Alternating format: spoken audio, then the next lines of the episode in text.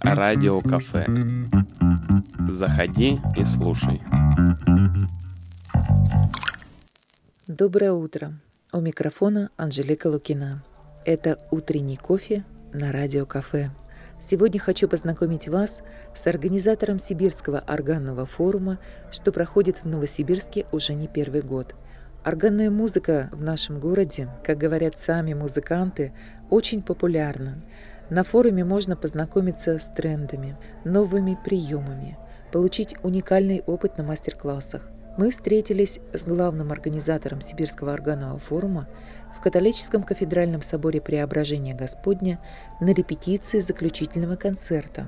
Сегодня наш утренний кофе для Натальи Богинской – меня зовут Наталья Богинская, я доцент Новосибирской государственной консерватуры имени Глинки, преподаю в классе органа.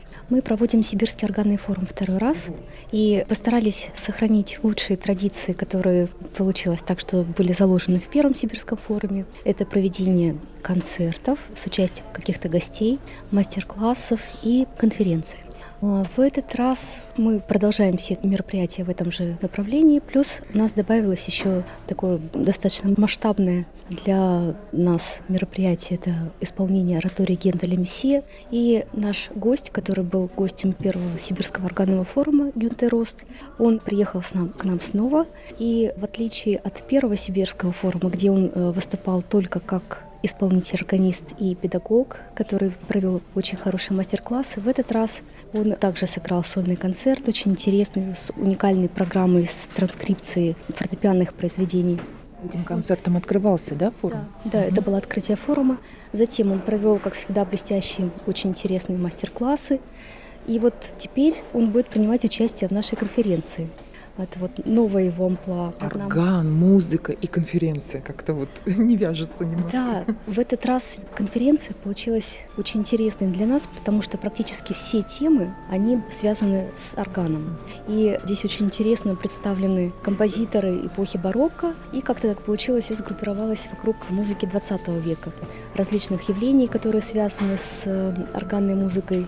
Это и анализ ситуации современной, это и какие-то новые странички в творчестве композиторов, которые писали для органа. Ну, в общем, конференция очень интересная. И вот Гюнтер Рост в ней тоже будет участвовать и расскажет о тех поисках интересных в научной области, которые они делают в Граце. Так что мы вот ждем с большим нетерпением его выступления. И еще одно новое амплуа Гюнтера Роста, которое мы узнаем в этот раз, это мы увидим его как дирижера потому что вот этим проектом, исполнением моратория Генделя Мессия, будет управлять он и будет дирижировать. То есть это будет его постановка. Наталья, расскажите, вот сама идея форума, то есть это для того, чтобы наши студенты познакомились с новыми тенденциями. Откуда появилась идея? Ну, начиналось с того, что очень у нас долгие такие творческие связи с Университетом музыки и театра города Грац, Австрия. Мои студенты выиграли как-то в одном конкурсе несколько, получили премии, и нас пригласили на такую стажировку небольшую в Грац. Затем мы еще несколько раз также были приглашены для участия в фестивалях, конкурсе в Граце тоже принимал участие, мой ученик успешно очень выиграл. Я ездила с лекцией, концертом русской органной школе. И вот, соответственно, к нам было тоже много визитов со стороны педагогов университета Грац. Это Йохана Трумера и Гюнтера Роста. Вот Гюнтер Рост второй раз приехал. И идея такая появилась, потому что обычно, когда мы встречаемся, это никогда не может быть просто каким-то концертом. Это всегда куча каких-то интересных идей, обсуждений каких-то проектов. Вот так постепенно родилась конференция, которая вот действительно связана с органной тематикой. И творческая натура Гюнтера Роста очень такая космическая, она настолько многогранная, что мы поняли, что можно его еще как-то немножко так сказать, поэксплуатировать в каком-то другом плане. Вот мне очень-очень интересно увидеть его в роли дирижера рождается после конференции, после такого общения вот что-то новое. То есть Сибирский органный форум теперь будет традиционным, а что-то еще дополнительное, возможно, для студентов, возможно, какие-то молодежные обмены. Да, но молодежные обмены, собственно, они уже вот в течение 12 лет так и происходят.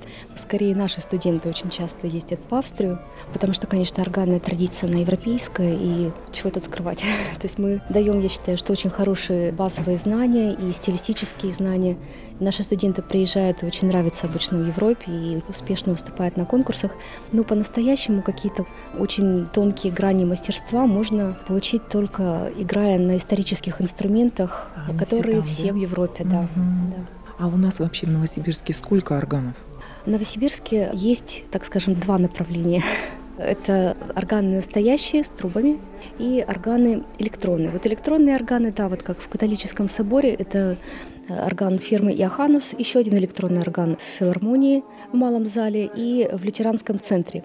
Настоящие трубные органы есть у нас в Большом зале консерватории, в аудитории для студентов. Очень хороший орган. На самом деле мы там тоже проводим такие просветительские лекции, концерты. И этот зальчик вмещает там 30 человек совершенно спокойно. И есть еще орган в католическом соборе на Мира, но я там давно не была и не знаю, в каком он состоянии. Хотя орган маленький, но очень интересный. Он был собран из исторического органа фирмы «Валькер» и имел очень-очень красивое звучание. Надеюсь, что он там сейчас еще функционирует. Это радиокафе. Вы слушаете «Утренний кофе» с Анжеликой Лукиной. Моя гостья Наталья Богинская, доцент Новосибирской государственной консерватории имени Глинки, организатор Сибирского органного форума.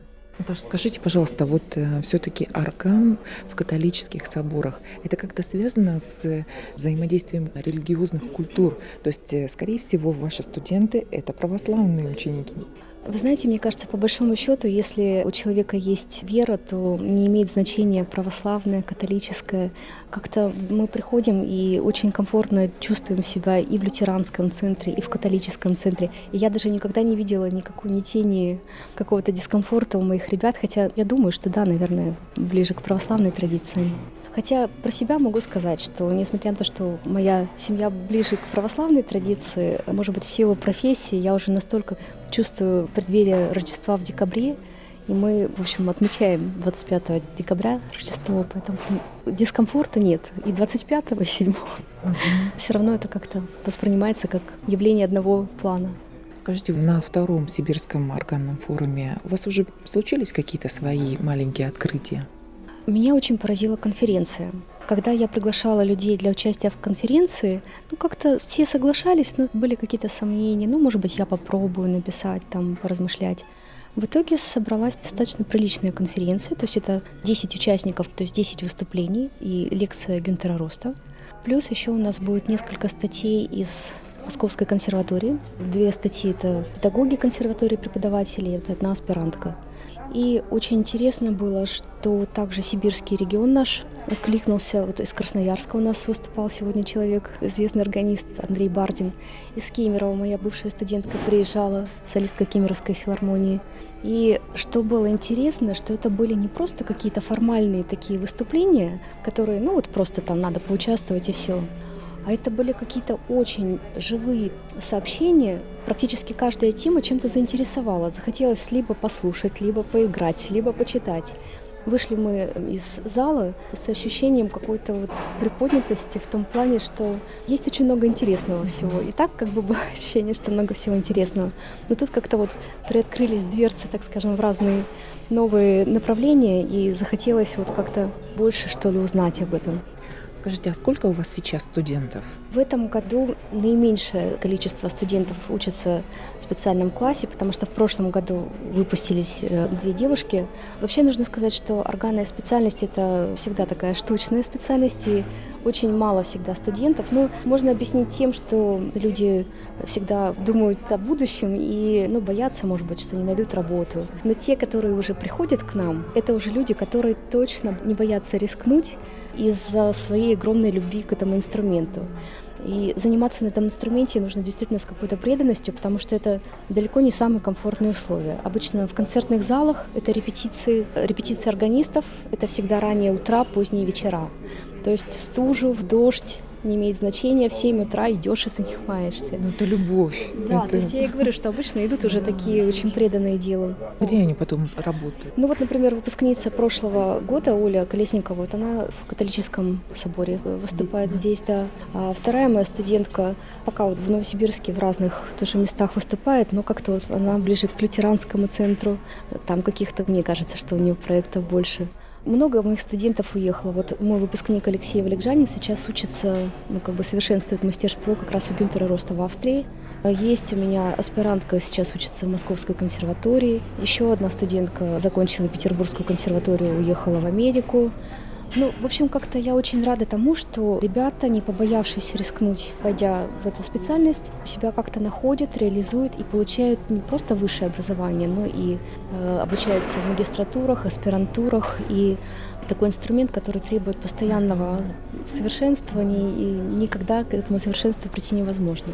Наверное, сила какая-то нужна. Ну, Физически ну, нужно ну, быть развитым тоже. Но инструмент непростой. Там есть очень много своих каких-то таких специфических вещей. Совершенно не отождествляется этот инструмент, скажем, с фортепиано, как mm-hmm. многие думают, несмотря на то, что вроде бы тоже клавиатура есть. Но насчет силы не знаю. Если посмотреть, например, на одну мою ученицу музыкального колледжа, Пелагею Костину, это такая хрупкая, такая тоненькая девочка, которая играет такие полотна, как симфонии Вьерна Видора. И когда видишь это хрупкое ангелообразное существо, представляешь себе, что это именно она играет, то вот даже трудно поверить. Поэтому я думаю, здесь не столько физическая сила, сколько духовная, какая-то моральная сила, какая-то самоорганизация, потому что действительно занятия на инструменте не всегда происходят в комфортные часы, там, в силу разных обстоятельств и какое-то огромное желание идти вперед, потому что здесь уж действительно, если начинаешь заниматься, то нужно совершенствоваться все время. Спасибо вам большое. Желаю удачи вашим студентам, вам, чтобы состоялся обязательно третий сибирский органный форум, обязательно в Новосибирске, чтобы у вас все получилось и дальше было все хорошо. Спасибо вам большое. Я надеюсь, что так все и будет. До свидания. До свидания. Радио кафе. Вкусное радио.